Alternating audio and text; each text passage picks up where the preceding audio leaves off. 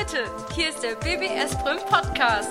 BBS Brüm, Gewerbe, Technik, Wirtschaft, Verwaltung Hauswirtschaft und Sozialwesen. und das berufliche Gymnasium für Gesundheit und Soziales. Wir, das BGY, sind die Produzenten des Podcasts. Also hört rein, denn es heißt Schüler klären auf. Hallo und herzlich willkommen zur 100. Podcast-Episode von mir, Jenny. In diesem Podcast geht es vor allem um das Thema Mobbing, sowohl in der Schule als auch im Internet. Aber auch die Frage, was Lehrer aus Schülerperspektive gegen Mobbing machen und was Schüler selber dazu sagen, wie sie Mobbingopfern helfen würden, wird hier bearbeitet.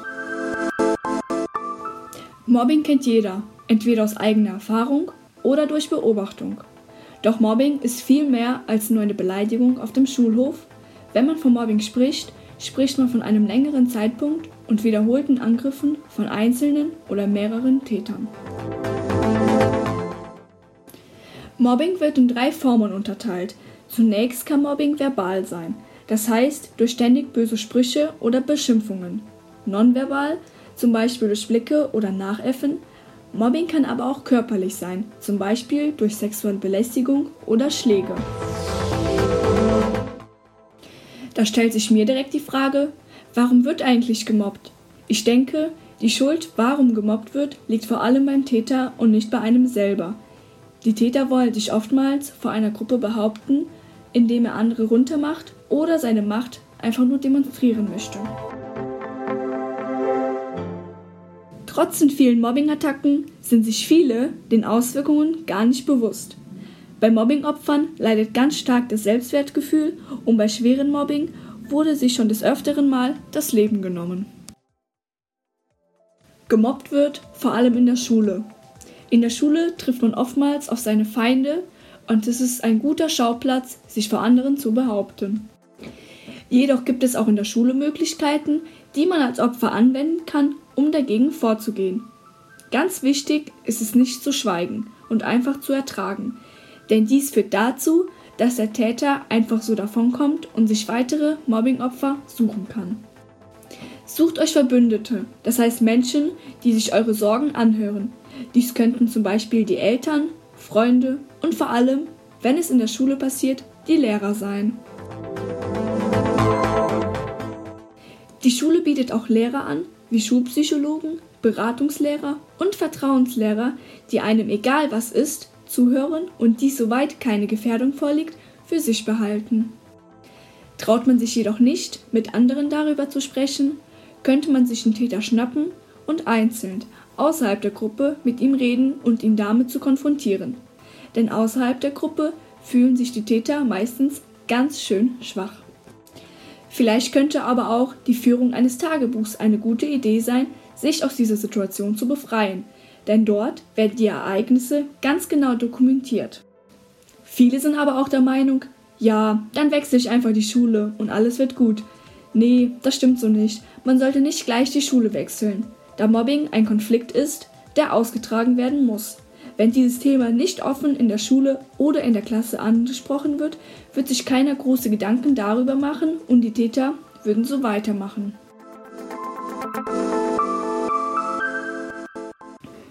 Jedoch spielt sich Mobbing nicht nur zwischen Schüler und Schüler oder Freunde und Feinde ab, nein, auch Lehrer können zum Täter werden.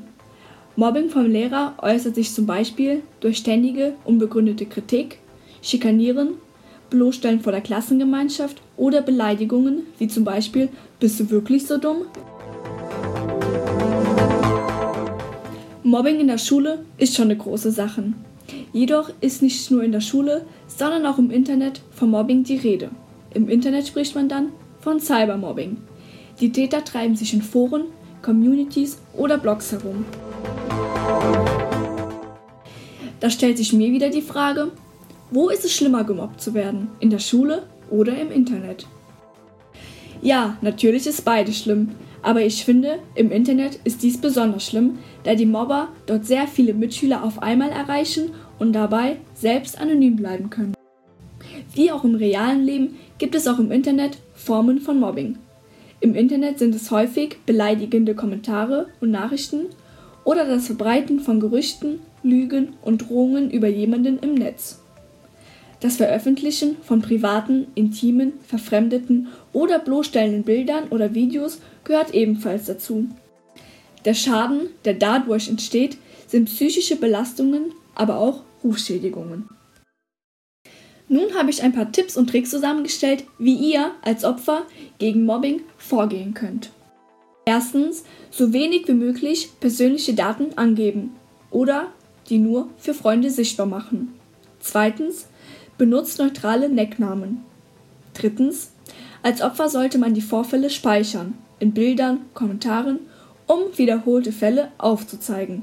Viertens, beleidigende Nachrichten keine Aufmerksamkeit schenken. Fünftens, kennst du den Täter, dann stell ihn zur Rede. Sechstens, rede mit Eltern, Freunden oder auch Lehrern. Siebtens, nimmt das Mobbing schlimme Ausmaße im Internet an, kannst du rechtliche Schritte einleiten. Achtens, achte selber darauf, wie du mit anderen Usern im Internet umgehst. Denn hinter jedem Account steckt ein Mensch und Respekt und höflicher Umgang sind ganz wichtig. Ich hoffe, du kannst etwas mit meinen Tipps und Tricks anfangen. Das war es auch schon fast. Am Ende habe ich noch ein kleines Fazit für euch. Mobbing ist nicht gleich Mobbing. Nur bei wiederholten Vorfällen von Beleidigungen, Schlägen, Drohungen und so weiter kann man von Mobbing sprechen. Man sollte bei Mobbing nicht einfach wegschauen, sondern helfen, wenn man kann. Denn den Opfern geht es schon schön scheiße und sie erhoffen sich oftmals Hilfe. Lieber einmal zu viel helfen als einmal zu wenig. So, jetzt habe ich noch ein Interview mit einer Schülerin von mir gedreht, die sich selber zum Thema Mobbing äußern wird. Hallo Jasmina, schön, dass du dich dazu bereit erklärt hast, mir zwei Fragen zum Thema Mobbing zu beantworten. Hallo Jenny, kein Problem. Meine erste Frage lautet, was tun Lehrer aus deiner Sicht gegen Mobbing? Also meiner Meinung nach machen Lehrer nicht so viel gegen Mobbing und könnten auch viel mehr machen. Es gibt viele Lehrer, die sich darum kümmern, jedoch auch viele, die es ignorieren. Ja, also ich glaube, da liegst du nicht ganz falsch.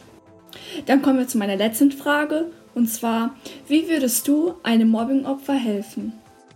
Ich würde zunächst mal unter vier Augen mit ihm reden. Daraufhin würde ich versuchen, zusammen mit ihm einen Lösungsweg zu finden, um ihn aus diesem, dieser Lage zu befreien. Und gegebenenfalls würde ich noch eine Vertrauensperson mit ins Gespräch einbringen.